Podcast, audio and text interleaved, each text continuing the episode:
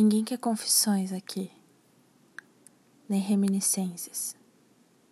É apenas uma questão de manter o foco. Por isso, esse formato, essa falsa elaboração. Se alguém aqui quisesse ser realmente bom, contaria as sílabas de um soneto perfeito.